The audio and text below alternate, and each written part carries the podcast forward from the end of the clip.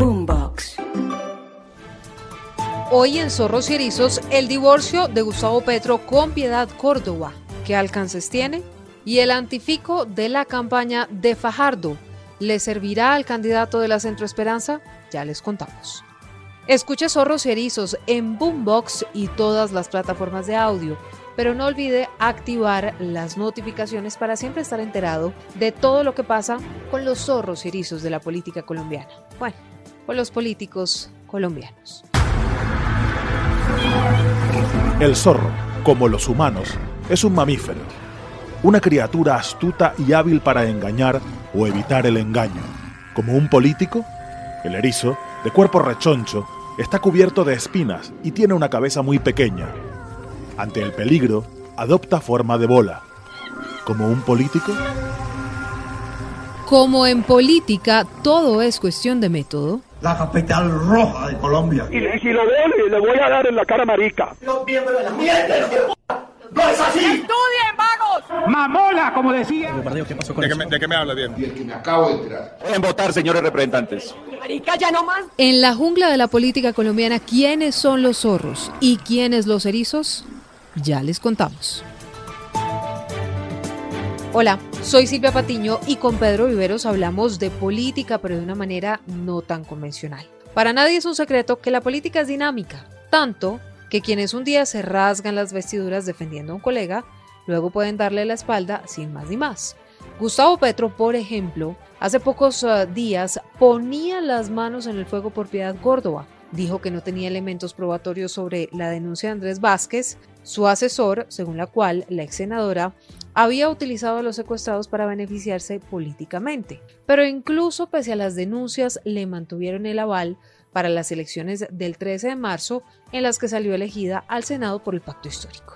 ¿Usted apoyaría a Piedad Córdoba a pesar de los cuestionamientos en su contra como senadora de su partido? pues igual el, el, tri- el tribunal ético, el mecanismo ético resuelve. Y eso no tiene nada que ver con que si es o no es senador. De hecho, ser senadora incluso es un acicate para que actúe el tribunal ético. Y tiene unas medidas, digamos, que tomar que incluyen hasta el hecho de dejar de serlo. Pero déjenlo actuar. Eso no es un prejuzgamiento que se puede hacer ya Piedad Córdoba fue víctima de un prejuzgamiento absolutamente arbitrario que le quitó su curul cuando todas las normas internacionales y nacionales lo impedían. Pues hoy Petro le pidió no participar en la campaña hasta que no resuelva las indicaciones jurídicas que tiene en su contra. Le dijo literalmente adiós sin piedad, Pedro. Y aquí uno sí se pregunta si hay detrás de este pedido de Gustavo Petro algo, si se está anticipando a algún nuevo escándalo, porque además no solo es Piedad Córdoba, sino que también su hermano está detenido y está pedido en extradición por Estados Unidos por un tema de narcotráfico. Silvia, yo no sé cómo comenzar esta novela de Piedad Córdoba porque tiene muchos capítulos. Recuerde usted que Piedad Córdoba fue motivo de una investigación, después le devolvieron los derechos políticos, ha tenido innumerables relaciones con sectores bastante complejos, muchos cuestionados, otros en trance de ser investigados, otros con un pasado complejo como el del dictador Nicolás Maduro, eh, la relación que tuvo políticamente con el expresidente Hugo Chávez, que generó tanta y tanta eh, interpretación y digamos debate en Colombia. Pero también por otro lado, cuando ya aterrizamos a lo que está ocurriendo con el capítulo Piedad Córdoba 2022, a mí sí me parece increíble que la campaña de Gustavo Petro en el Congreso, cuando se dedicó, digamos, a agrupar sectores de izquierda que estaban atomizados y los puso en una lista acompañada a la misma lista con caciques electorales de la talla de Roy Barreras, de Velasco de, de, del Cauca, de García Realpe, del cura Hoyos O de y Benedetti. todas estas Armando Benedetti, esa atomización de esas fuerzas de izquierda unido al voto de la maquinaria ah, y a Piedad Córdoba, por supuesto, le representó tener 19, 20 senadores que son los que sacó la lista. Pero en esa conformación de la lista se les olvidó revisar el pasado de personas como Piedad Córdoba. Porque es que el pasado de Piedad Córdoba no es ni reciente, sino antiguo. Entonces, yo no sé por qué hasta hoy el, sena- el doctor eh, Petro se da cuenta que Piedad Córdoba eh, pues tiene unos problemas jurídicos. Es que los problemas de Piedad Córdoba jurídicos, como los aduce el doctor Gustavo Petro, no son nuevos, Silvia. Eso pero Pedro Piedad Córdoba ni está en la cárcel ni ha sido condenada. Pero aquí está alegando en el tuit el senador Petro que tiene unos problemas judiciales por arreglar. Eso es lo que dice en el tuit. Entonces, pues yo sencillamente recurro a ese tuit y él dice que tiene que resolver esos problemas, pues cuáles son los problemas jurídicos. Claro, Piedad Córdoba tiene unas investigaciones en muchos sitios por muchos casos. Recuerde usted que hay un señor que fue su mano derecha, como su lazarillo, que llevó unos cuestionamientos con pruebas a la corte y que eso está en trámite. Eso no es algo que, que apareció hoy. Ese joven que hace esas declaraciones, Silvia, que no recuerdo ahora su nombre, Andrés Vázquez. Las viene haciendo hace más de tres años, si no estoy mal. Sí, Pedro, pero fíjese que los, fíjese que Andrés Vázquez volvió o se reencauchó todo este tema de Andrés Vázquez y de sus denuncias en las que habló de nexos de Piedad Córdoba con Alex Saab, por ejemplo, que es hoy señalado testaferro del régimen de Nicolás Maduro y en las que dijo eso que yo mencionaba hace algunos minutos sobre cómo supuestamente Piedad Córdoba utilizaba en su favor para favorecerse políticamente todo el tema de la liberación de los secuestrados, porque Piedad Córdoba fue una ficha clave para lograr que las FARC liberaran a quienes llevaban años y años secuestrados. Pero el tema aquí, Pedro, es por qué entonces le dieron el aval a Piedad Córdoba y hoy... No, pero déjeme, déjeme le termino con los capítulos de Piedad Córdoba. Hace poco, la doctora Ingrid Betancourt, que estuvo secuestrada, la acusó de negociar eh, unos secuestros, Silvia. Eso a mí me parece una suma gravedad, porque aquí en Colombia ya nada es grave. Todo se lo traga otra noticia. Y ahora resulta que aparecen el hermano de Piedad Córdoba, pedido en extradición por una corte, Silvia, que no es cualquier corte, esa corte de Nueva York, de ese circuito que está pidiendo en extradición al hermano de Piedad Córdoba, es donde están los casos de los grandes capos de la mafia de los Estados Unidos y del mundo, Silvia. A mí me parece eso de suma gravedad. Y ahora. Pero Pedro, en Colombia no hay delitos de sangre. No, de acuerdo, pero, pero en política uno tiene que tener de alguna manera la forma no solamente de proteger su proyecto político, sino también de mandar un mensaje de cambio. El doctor Petro está argumentando que él es el cambio y resulta que aquí tiene a su lado una serie de personas, entre ellas a Pidia Córdoba, que tiene muchas dudas por resolver. Es que eso sí como el viejo adagio, uno no solamente la esposa del César tiene que serlo, sino parecerlo. Y aquí Silvia me da mucha pena, pero lo de, lo de Piedad Córdoba hace rato, eso no es de hoy, viene con muchas dudas y con muchos cuestionamientos. Y vea usted lo que va a ocurrir. Ella está hoy elegida senadora, no posesionada. ¿Qué van a hacer con Piedad Córdoba si el líder del pacto histórico, su jefe político, hoy la está cuestionando qué va a pasar con esa curul, Silvia. Pues Pedro, para eso está el Comité Ético del Pacto Histórico. Y Gustavo Petro dijo en repetidas oportunidades que tenía que ser ese comité el que definiera pues el futuro de Piedad Córdoba. Pues Silvia, yo sí creo de verdad que el doctor Petro debió haber citado ese comité previamente para no dejar a los colombianos con una senadora elegida, según él y su Twitter, subyúdice. Ahora, ¿sabe que parece que aquí hay mucha tela que cortar? Porque lo que uno se pregunta es, en este momento, ¿qué fue lo que llevó a Gustavo Petro a divorciarse de Piedad Córdoba?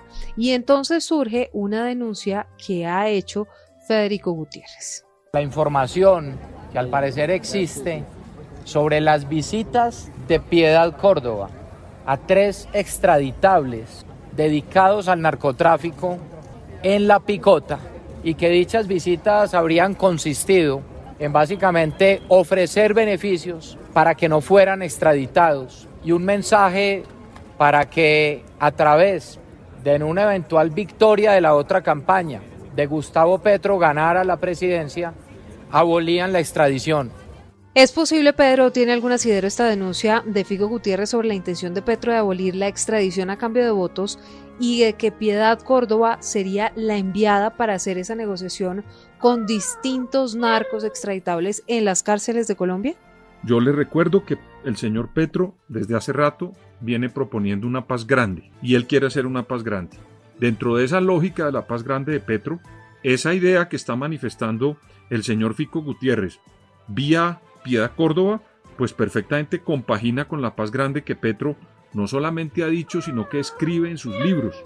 Entonces, a mí me da la impresión que esto tiene una relación, por lo menos ideológica, con lo que quiere proponer Gustavo Petro, y es meter en una bolsa a todas las personas en Colombia que han delinquido, no importa cómo ni de dónde, para sentarse a, pedirles un perdón social.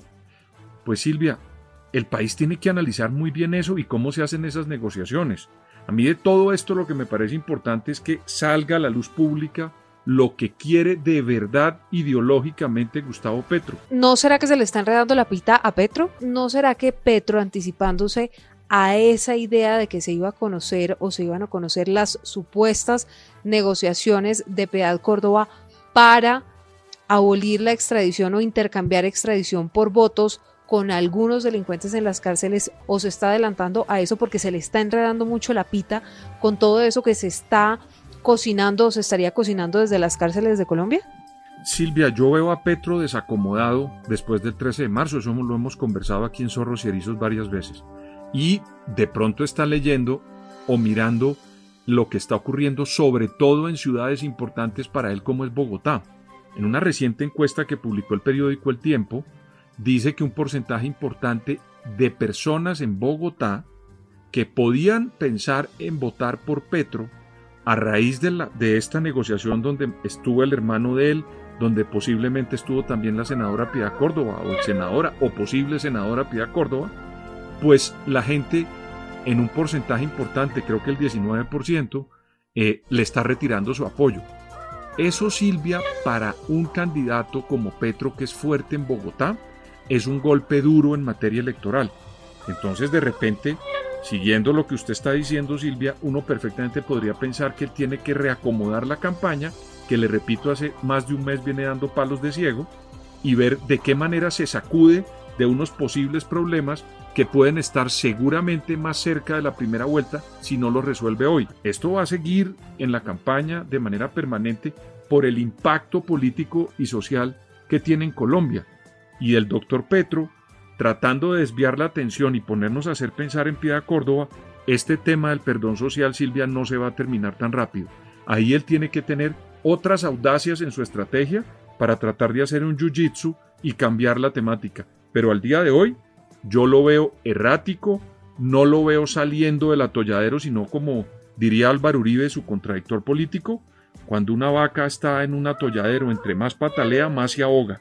Yo no veo a Petro saliendo, sino pataleando.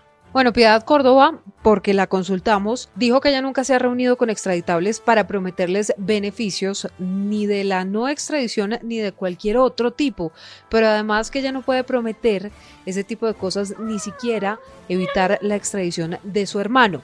Pero varios al final Pedro, contrincantes de Gustavo Petro, pues han utilizado esto también para hacer campaña. Fíjese que Enrique Gómez dice o está pidiendo la renuncia de Gustavo Petro a su candidatura y entre otras cosas dice que este caso sería el 8000 2.0, el proceso 8000 2.0, mientras que Ingrid Betancourt ha asegurado que lo de Petro es un saludo a la bandera con la, la decisión de Piedad Córdoba porque no solamente le dieron fuero al dejarla ser elegida como congresista, sino que lo que están haciendo es un pacto con el diablo, allí en el pacto histórico. Eso es Silvia, como yo lo veo, no lo veo saliendo Silvia, lo veo todavía muy enredado con las respuestas y más bien dándole elementos a candidatos contradictores y a la opinión pública para que como ese 20% que le digo de la encuesta que sacaron en el periódico El Tiempo, pues de pronto termine aumentándose y mucha gente que creía votar por él comience a desplazarse para otros lados. Sergio Fajardo, entre otras cosas, dijo que lo de Piedad Córdoba se sabía desde hace varios meses, pero que aún así Gustavo Petro decidió mantenerla en la lista cerrada del pacto histórico y que no era la primera vez que Petro se demoraba en rechazar apoyos polémicos. Hablando de Fajardo, el antifico en la campaña de Fajardo es nada más y nada menos que Ariel Ávila, que fue elegido senador por la Centro Esperanza. Haremos verificación de sus gastos de campaña, no vamos a decir una sola mentira, no vamos a injuriar a nadie. Sencillamente vamos a mostrar que Fico es el candidato del clientelismo, la corrupción y el continuismo, y eso es lo que voy a hacer. Pedro, ¿eso realmente beneficia la campaña de Sergio Fajardo? Pues yo pensé que Sergio Fajardo desde un comienzo había sostenido que iba a ser una campaña alejado de las polarizaciones y alejado, digamos, de esos debates eh, fuertes y complejos y que iba a presentar una campaña basada más en las ideas. Entre otras cosas, en la última semana, aquí lo habíamos comentado, con esa idea de plantear temas, problemáticas, salirse un poco del antipetro y el antiuribe, estaba volviendo al centro de una manera organizada. Pero cuando reta a Fico para decir que consiguió una persona que, a quien nombró jefe de debate antifico, se puede convertir, digamos, en un botafuego que yo creo, Silvia, que no le conviene al perfil de la campaña que quiere presentar el doctor Sergio Fajardo. Yo no sé, yo había visto a Sergio Fajardo más como una persona que planteaba ideas o que estaba planteando temas y no estaba como botafuego eh, parodiando a los candidatos Petro y Fico y Rodolfo Hernández que, que están, digamos, lanzando fuegos de una manera muy dura permanentemente. Pero con la llegada del ex investigador académico Ariel Ávila, ahora en esa campaña, pues Silvia, vamos a estar preparados seguramente para debatir y ver a la campaña de Fajardo pasar a la ofensiva en una materia que yo nunca la esperé en realidad, por lo menos en esta instancia. Y entonces ahí uno se pregunta por qué no hay un coordinador de campaña antipetro, aunque Ariel Ávila dijo abiertamente que si Fajardo no ganaba en segunda vuelta, pues iba a apoyar al candidato del pacto histórico. Pues mire Silvia, a veces en unas campañas se meten caballos de Troya y en otras burros de Troya. ¿Y cuál es el burro? No, pues esperemos a ver si le sale bien eso de hacer antifiquismo para terminar en la campaña de Petro después. Se podría hacer el burro a de ver Troya. si pasamos de los zorros y erizos a los burros de Troya. Bueno, amanecerá y veremos.